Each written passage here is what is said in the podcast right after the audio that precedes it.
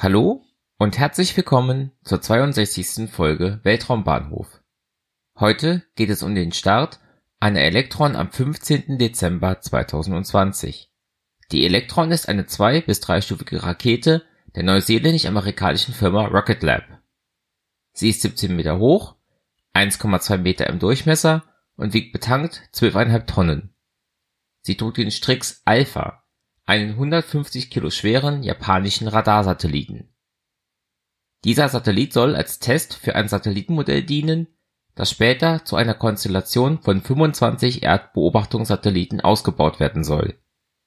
Strix Alpha kreist nun in etwa 500 Kilometern Höhe um die Erde.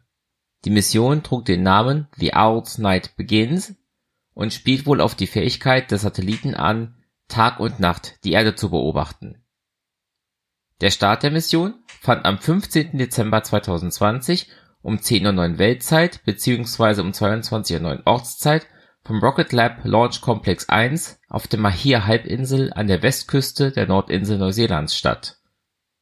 Der Weltraumbahnhof gehört der Firma Rocket Lab selbst und von hier starten seit 2017 Satelliten auf den Elektron-Raketen.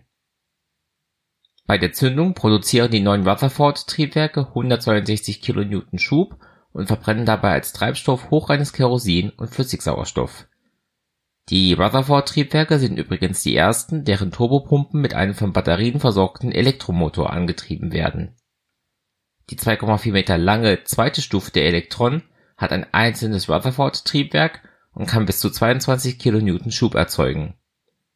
Die dritte Stufe hat ein Curie genanntes Triebwerk, das einen Schub von 120 Newton erzeugen kann Rocket Lab arbeitet ja, wie schon in Folge 49 besprochen, an der Weiterentwicklung der Electron zu einer teilweise wiederverwendbaren Rakete.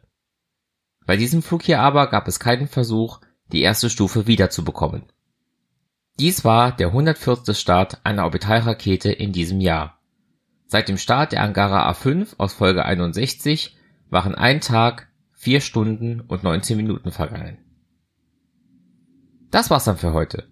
In den Show Notes findet ihr Links zum Podcast, zum Netzwerk Schwarze Null FM und zu Möglichkeiten, mich zu unterstützen.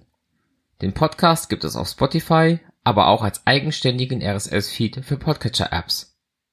Danke fürs Zuhören und bis zum nächsten Mal bei Weltraumbahnhof.